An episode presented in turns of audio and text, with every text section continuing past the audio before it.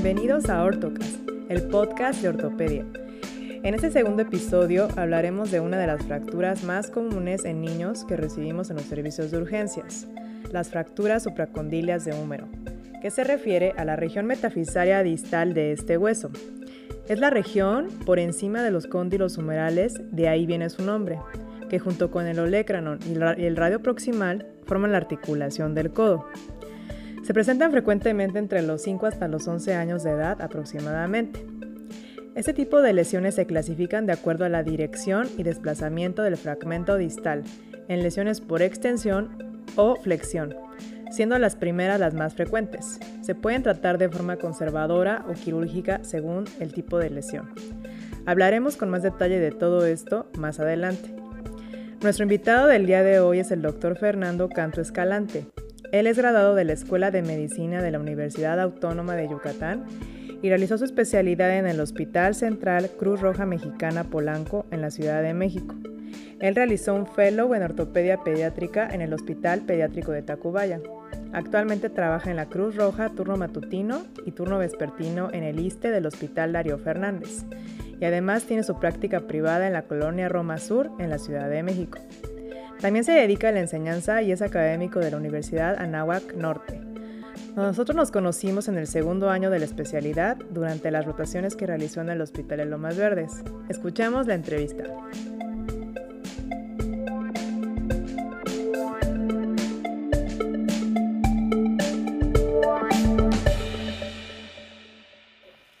Hola, ¿qué tal? Eh, damos la bienvenida al doctor Fernando Canto. ¿Cómo estás? ¿Qué nos puedes contar? ¿Cómo lo has vivido en estos últimos meses? Hola, Roxana, buenos días. Buenos días a todos. Eh, ¿cómo, le hacemos, eh, ¿Cómo le estamos pasando en esta cuarentena? Pues un poco hartos ya, pero eh, nosotros seguimos, seguimos aquí trabajando en el hospital, yendo, no hemos parado. La verdad es que, aunque seamos del servicio de ortopedia, tenemos que ver también pacientes contagiados que se fracturan, obviamente, y pues nosotros somos los que tenemos que atenderlos, ¿no? Entonces, seguimos, seguimos aquí, un poquito cansados, pero seguimos. Bueno, pues sí, un momento con muchos retos, pero pues tenemos que seguir, ¿verdad? Y pues bienvenido y muchas gracias por eh, aceptar estar en este, en este podcast, por darnos tu tiempo. Eh, pues para iniciar me gustaría eh, hacerte unas preguntas para que nuestra audiencia te conozca mejor.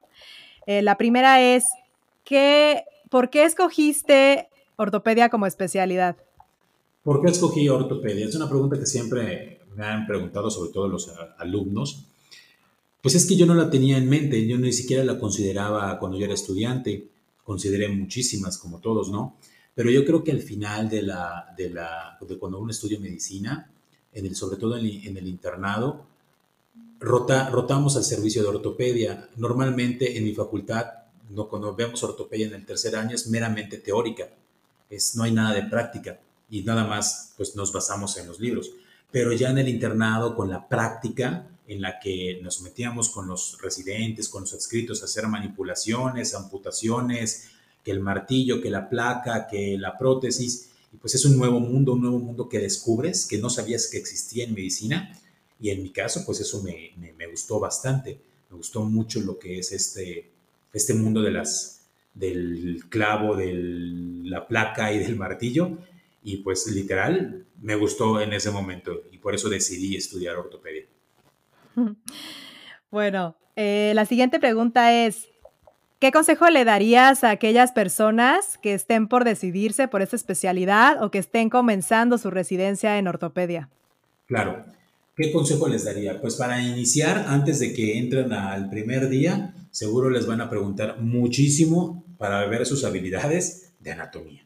Entonces, es importante tanto como estudiantes como eh, y, que vas a iniciar una residencia en el servicio de ortopedia, tienes que saber anatomía, obviamente músculo esquelético, ¿no?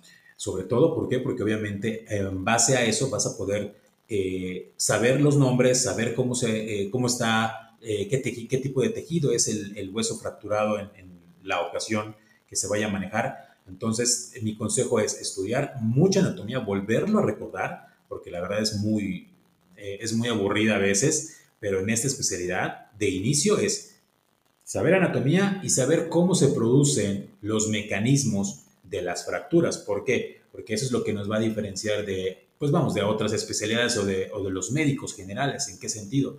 De que pues cómo se produce una fractura de pelvis, pues no es lo mismo que se caiga de un lado a que nosotros sepamos que si la rotación, que si las fuerzas internas, indirectas y las estructuras que están anatómicas relacionadas a la fractura que se pudiesen lesionar, eso es lo que nos va a hacer la diferencia. Pues ya escucharon, entonces ese es un consejo muy importante. A saber anatomía y los mecanismos de lesión de las fracturas. Eso es lo principal para que lleguen armados, para iniciar con todo su primer día de residencia. Y por último, ¿en qué otra actividad ocupas tu tiempo libre, Fer? Bueno, eh, como sabes, la medicina es muy absorbente para todos, para todos los que ya somos, ya estamos del otro lado de que ya terminamos de especialidad, pues obviamente tenemos que estar trabaje y trabaje y trabaje. Pues yo trato de, que mi válvula de escape sea el, el, ejercicio. La verdad es que me gusta mucho hacer ejercicio, me gusta mucho ir al gym cuando se, cuando se podía. Pero en estos momentos, pues en casa, ¿no? En casa, ya que llego en las noches, eh, realizo alguna, alguna rutina ya en casa o salgo a correr en las noches cuando ya no hay gente, para que obviamente este sea como mi, en estos momentos, ¿no? Pero antes, que me gusta mucho hacer también? Me gusta mucho ir al cine, bastante, soy, me considero cinéfilo, entonces bastante, soy adicto, adicto al cine. Sí, no hay que olvidar eso, porque cuando entramos a la residencia, siento que nos descuidamos también nosotros y claro que es muy difícil encontrar un tiempo para nosotros, sobre todo siento que de actividad física, porque nos concentramos ahora sí que nada más en estudiar, en comer y luego no nos sentimos bien físicamente. Bien dormir. Entonces, exacto, y bien dormir, ¿no? O sea, entonces por lo menos pienso que el ejercicio sí te da un plus, te da eh, más digamos, para que estés mejor durante la guardia, más activo, más fuerte. Eso yo creo que es un, muy buen consejo también que les queremos dar. Ah, no sé tú qué pienses, ¿no? No, sí, perfecto. O sea, es que es complementario y sobre todo como médicos, si nosotros no estamos saludables, pues con qué calidad podemos decir al paciente, usted está gordito y uno con su panzota. Pues no. Exacto, e, exacto, estoy totalmente de acuerdo. Y bueno, vamos a ahora sí a lo que venimos, que es el caso clínico del día de hoy. Recuerden que el formato de este podcast es hablar sobre un caso clínico hipotético y de ahí vamos a discutir diferentes puntos. En este caso, hoy llega eh, un niño de 5 años de edad al servicio de urgencias junto con su mamá y la mamá nos refiere que al ir corriendo cae de su plano de sustentación y apoya con su extremidad torácica derecha. Posteriormente, el niño refiere mucho dolor, eh, mucha deformidad e incapacidad para mover su brazo a nivel del codo. Cuando llega nuestro servicio de urgencias y estamos ahí, ¿qué podemos hacer como primer paso? Claro, eh, un paciente con fractura de codo, eh, paciente pediátrico, eh, nosotros como ortopedistas o como médicos generales, ¿qué debemos de hacer? Pues obviamente, recuerden que los niños van a estar llorando y es casi imposible que podamos calmarlo con algo porque van a estar llori, y llori. Entonces, nosotros, ¿qué es lo que tenemos que hacer? Mientras la mamá o el papá o la persona que está con él lo está pues abrazando, nosotros tenemos que valorar el llenado capilar, es decir, tenemos que valorar que no haya ninguna lesión vascular y o nerviosa de la extremidad afectada. ¿Cómo vamos a hacer esto? Pues obviamente viendo la coloración de los dedos, que no haya palidez de los tegumentos, que no esté fría. Si, por ejemplo, si hay alguna lesión nerviosa, valorar que no esté la, famosa lesión de la mano caída, que ya saben, ¿no? La lesión del radial, la lesión del cubital, hacer que eh, valorar sensibilidad, porque obviamente reflejos en estos niños no se va a poder, porque el mismo roce le va a doler. Pero sí, principalmente a mi consideración es valorar que no haya ninguna lesión vasculonerviosa, porque si la hubiese, es ya una urgencia al 100%. Excelente. Entonces, muy importante, la interrogatorio y la exploración física de cada uno de nuestros pacientes. Y bueno, como segundo paso, ahora tenemos que ver cómo vamos a diagnosticar esta patología. Entonces, ¿qué estudios de gabinete debemos de solicitar, doctor Canto? Claro, eh, los estudios de gabinete precisos para esta, para esta patología, para esta fractura del codo, llámese supracondila, de cóndilos, de olecron, lo que ustedes quieran, es una anteroposterior y lateral del codo afectado. Con estas dos proyecciones vamos a poder valorar la magnitud de la lesión, el tipo de fractura y poder dar una clasificación y pronóstico para nuestro paciente. ¿Qué debemos de valorar en las proyecciones radiográficas en este tipo de fracturas? lo que debemos valorar en las proyecciones radiográficas de la fractura supracondilia deben ser dos proyecciones principalmente, la proyección en AP o anteroposterior y lateral del codo. En las proyecciones AP encontramos un ángulo, el ángulo más conocido aquí que se llama ángulo de Bauman. El ángulo de Bauman es un ángulo que se debe de formar por la intersección entre el eje diaficiario del húmero y una línea que pasa por la fisis del capitellum. Así se forma una intersección y, obviamente un ángulo. Y esto nos va a poder dar una predicción sobre eh, la angulación del desplazamiento de la fractura, es decir, eh, qué tanto en varo se va eh, el fragmento. En las proyecciones laterales también podemos hacer, podemos encontrar dos signos, principalmente el signo de la almohadilla grasa. ¿Qué, es eso? que es cuando se forma sangre, se acumula sangre en la porción posterior de la paleta humeral y ese es un indicio de que, pues, eh, de que hay una fractura, ¿no? Y otra cosa que podemos encontrar eh, en, la, porción anatómica de la paleta humeral a nivel distal es la formación del famoso reloj de arena, que es la sombra que se forma por la eh, epitroclea junto con la metáfisis humeral, que como como su nombre lo indica, se forma o da la impresión de que es un reloj de arena. Si ese se encuentra distorsionado, se encuentra obviamente desplazado, no, no, no se forma ese tipo de, dibujo, estamos ante la sugerencia de una posible fractura con desplazamiento.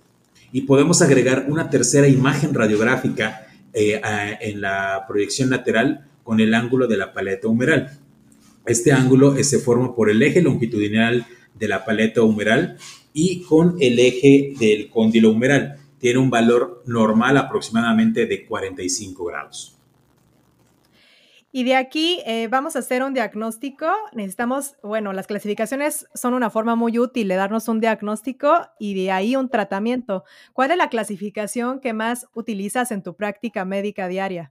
La clasificación de Garland es una clasificación meramente radiológica. ¿Por qué? Porque obviamente a partir de lo que veamos en la radiografía vamos a poder saber qué vamos a hacer eh, con, el, con el paciente. La clasificación de Garland se divide en tres grados. La Garland 1 es una eh, fractura no desplazada ni rotada de la zona metafisaria del húmero distal, es decir, está in situ, es decir, en la zona metafisaria de la paleta humeral.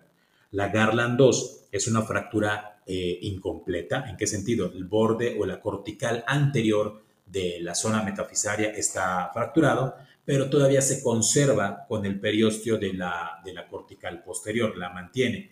No hay rotación tampoco en esta. Y la Garland 3, ah, ya sí, es una fractura ya completa, desplazada y rotada del fragmento distal, que muchas veces se puede ir acompañada de lesión nerviosa y entonces ahí eh, ya cambia el pronóstico, ¿no? Pero con esta clasificación es más que suficiente.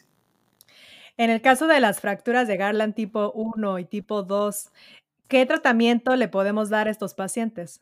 La, clasificación Garland 1 y 2, en estos tipos de pacientes normalmente se les puede dar un tratamiento conservador, es decir, con la colocación de un aparato de yeso o fibra de vidrio, que ya es lo más, pues, lo más cómodo para el paciente, ¿no? Pero eh, estos, en estos pacientes, por ejemplo, la Garland 2 está entre azul y buenas noches. ¿En qué sentido? Porque, porque muchas veces se tiene que hacer una reducción cerrada de esta fractura en las Garland 2. Garland 1, como le dije desde un inicio, son, normalmente son in situ. No se les tiene que manipular absolutamente nada. Se les pone su yeso y ya. En las Garland 2 sí se tuviese que hacer una manipulación gentil, dándole maniobras de bar o valgo para poder acomodar el fragmento distal. Y si queda, obviamente con controles radiográficos o con el uso del fluoroscopio, se puede, se puede colocar el, tratamiento, ¿no? El, yeso o la fibra de vidrio. Si no llegase a quedar porque se mete el periósteo, hay tejido interpuesto o algo que nos evite que el fragmento distal se acomode, pues se tendrá que abrir. Y las Garland 3, ya me adelanté. Las Garland 3, pues normalmente sí tienen, más bien, 100% tienen que ser quirúrgicas. ¿Por qué? Porque este fragmento ya está rotado y obviamente al estar rotado el fragmento, pues va a haber una incongruencia articular con lo que es el resto del, codo, es decir, con el cúbito. ¿Y esto qué nos puede generar? generar? Nos puede generar una complicación que se llama cúbito valgo o también se puede necrosar la, la paleta humeral dando un epónimo que se llama en cola de pescado y pues obviamente restricción del crecimiento del codo. En el caso de una fractura tipo 3 de Garland en cuanto a tratamiento quirúrgico, ¿qué es lo que realizas en tus instituciones hospitalarias? Muy bien. Eh, depende, bueno, lo que yo hago es colocarle una técnica, una técnica que se llama T10 Longo, que es de un doctor eh, americano de, eh, de, Estados Unidos, en la que, no la que es lo que se realiza en estos. Igual, se tiene que hacer una reducción cerrada o abierta para volver a acomodar lo que es la paleta humeral con el resto de la diáfisis humeral. Y entonces se le va a colocar un fijador pequeño, un fijador pequeño externo, en lo que es la paleta humeral y en la zona diafisaria del húmero, junto con unos clavillos Kirchner en, montaje paralelo, para que obviamente esto sirva de mayor, mayor eh, eh, sustentabilidad para el codo, es decir, ya no necesita colocarse ni un aparato de yeso o una fibra de vidrio, sino que la, el, el, minifijador va a absorber todo lo que es la carga y, la, y le va a dar mayor estabilidad a la fractura y para que obviamente el niño pueda realizar flexo extensión en la medida de sus posibilidades y no se anquilose la, la articulación. En el caso de una reducción abierta, eh, digamos, una, en el caso que es una fractura, digamos, con mucha, mucho, mucha rotación, muy inestable, ¿qué abordaje haces? ¿Qué es lo que realizas cuando estás en la sala quirúrgica? Claro, eh, se hace un abordaje lateral, se hace un abordaje lateral de lo que es eh, en, la, región lateral, en media luna, pues. Muchas, esa es una, la, la más, la descrita ¿no? en los libros. También no se aconseja realizar un abordaje posterior como para una osteosíntesis de olecranon. ¿Por qué? Porque obviamente se, es más agresivo. Pero lo que, por ejemplo, nosotros hacemos es hacer un abordaje lateral en media luna, de, lo que es el eh, de, la, lo que es la diáfisis del húmero hacia, hacia el borde lateral del, del olecrano para poder realizar, ver, explorar completamente la zona fracturada y si obviamente hay alguna, algún compromiso de algún nervio o alguna arteria o algo, poderlo reparar y obviamente acomodar el fragmento. Pero si, es una, si, se realiza una, reducción abierta, abordaje lateral principalmente. Y después me estabas comentando que podemos ocupar clavillos Kirchner. En cuanto a la configuración de estos, hay un poco de polémica. Eh, ¿Tú qué es lo que recomiendas o cómo le ha ido a tus pacientes con la técnica que tú utilizas? Claro. Eh, los pacientes, sí, lo que tú mencionas, hay un poco de polémica, sobre todo por lo que es la lesión del cubital con los, con los clavitos en posición paralela. Y además de que si cuál es más estable, que si en cruzados o si en paralelo. Realmente eh, aquí es la técnica del, del, doctor, ¿no? Del, del, operador, ¿no? Si obviamente eh, te, te, criaste, vamos, con los clavillos cruzados, adelante. Si solamente es paralelo, también adelante. Obviamente, el colocar un material eh, a cualquier paciente, llámese pediátrico, adulto o adolescente, siempre va a correr el riesgo de que se pueda afectar alguna estructura nerviosa. Obviamente se tiene el cuidado de no afectarlo, pero en mi caso lo que yo, lo que yo hago es hacerlo de manera paralela. Excelente. Eh, bueno, y en cuanto cuando salen de quirófano, ¿qué tratamiento o qué protocolos lo utilizas tú en tu práctica? Claro, se le da seguimiento, se le tiene que dar un seguimiento a estos pacientes. ¿Por qué? Porque obviamente el paquete vasculonervioso, vuelvo a insistir en lo mismo, hay que estar pendientes de él. Porque si se llegase a detectar que hay una fuga de, algún, de, de alguna arteria o que posteriormente se presenta alguna lesión nerviosa, pues tenemos que, el, tratamiento va a cambiar, ¿no? Pero se le tiene que hacer seguimientos semana, eh, de cada dos semanas, al menos yo lo hago cada dos semanas, para ver cómo van las estructuras eh, tegumentarias, es decir, la piel, que no haya edema, que no nos vaya a formar también un síndrome compartimental, ¿ok? Y, las cuestiones radiográficas también, para ver cómo va, pues obviamente la consolidación de la fractura, que nuestros clavillos no se hayan desplazado, que no se hayan vayamos salido o que empezamos a ver algún tipo de complicación, como le había comentado, ¿no? Una necrosis de, de la paleta humeral para poder realizar otro tipo de tratamiento, pero es un seguimiento a mi consideración cada dos semanas. ¿Y en qué momento decides retirar los clavillos? A las seis semanas. Eh, ¿Alguna otra cosa en cuanto a rehabilitación, recomendaciones de estos pacientes? Claro, esos pacientes, ya sea Garland 1 o Garland 3, tienen que eh, eh, ingresar a rehabilitación. ¿Por qué? Porque la flexoextensión del codo e inclusive la pronosupinación van a estar restringidas. Y sabemos que los niños, si no estamos atrás de ellos, que les digan, haz estos ejercicios, no lo van a hacer. Entonces, cuando ya estén más adultos, podamos, aunque se haya operado y se haya atendido el caso, la restricción del movimiento o la limitación funcional, si no se, si no se les da un seguimiento adecuado con rehabilitación, se va a presentar. Entonces, es necesario que el paciente se mande a rehabilitación para hacer otra vez ejercicios de fortalecimiento de lo que es el tríceps, en este caso que se puede haber afectado por el tipo de inmovilización y por el bíceps, el, el braquial anterior también. Entonces, eh, es muy importante la rehabilitación en estos pacientes. ¿Nos podrías explicar en qué consisten las secuelas cuando no tratamos de forma correcta eh, estas fracturas? Claro, las complicaciones que se pueden formar o presentar por la, por la fractura supracondilia cuando se le da un tratamiento tardío o no se detecta, es eh, principalmente las podemos dividir en complicaciones eh, precoces y, complicaciones tardías. Entre las principales complicaciones precoces podría ser una complicación neurológica, vascular, que en síntesis sería casi casi un síndrome de Volkmann, eh, que ya saben qué significa, que es una fibrosis, fibrosis con lesiones vasculares que hacen que todos los segmentos eh, de ligamentos y grupos musculares se retraigan y obviamente se pierde la función del miembro, del miembro afectado.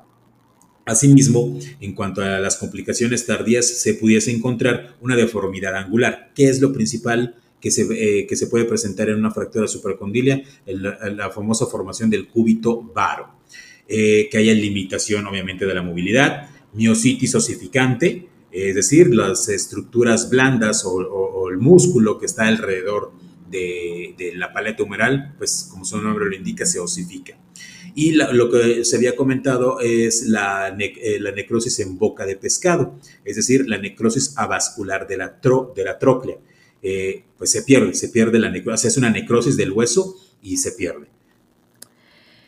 Excelente, creo que ya hemos tocado los puntos más importantes para una evaluación integral en urgencias de un paciente. Eh, pues bueno, lo podemos dar por terminado el día de hoy el tema. Eh, les recuerdo que el podcast está disponible en iTunes, en Spotify, en Pocket y en cualquier plataforma en donde quieran buscar su podcast. También, por favor, visiten el sitio web www.ortocast.net. Pueden contactarme para cualquier sugerencia, comentario, a contacto arroba ortocast.net. También nos pueden contactar en Instagram en ortocast.net. Por otra parte, eh, doctor Fernando, ¿cómo te puede contactar nuestra audiencia para cualquier duda, aclaración? Claro, yo me encuentro aquí en la Ciudad de México, en, la colonia Roma Sur. Estoy eh, en la calle de Manzanillo número 100, en el piso 7, consultorio 701. Yo estoy ahí, mi consultorio, ahí puedo ver tanto niños como adultos. Y me pueden contactar al número 55 74 0659 o a mi mail que es fernandoc98 hotmail.es. Ahí pueden, pueden recibir, eh, puedo recibir sus correos, alguna duda que ustedes tengan o llamar a este número a partir de la una de la tarde. Y ahí podrían agendar o si necesitan alguna orientación, con todo gusto. Muchas gracias, Fernando. Y pues otra vez agradeciéndote tu tiempo, agradeciendo la disposición para poder realizar este episodio. Muchas gracias Y eh, les recuerdo a toda la audiencia que toda la información del podcast y unos links de interés los vamos a dejar en el sitio web. También la información del doctor lo vamos a poner todo ahí. Y pues muchas gracias, nos escuchamos pronto. Eh, bye. Bye.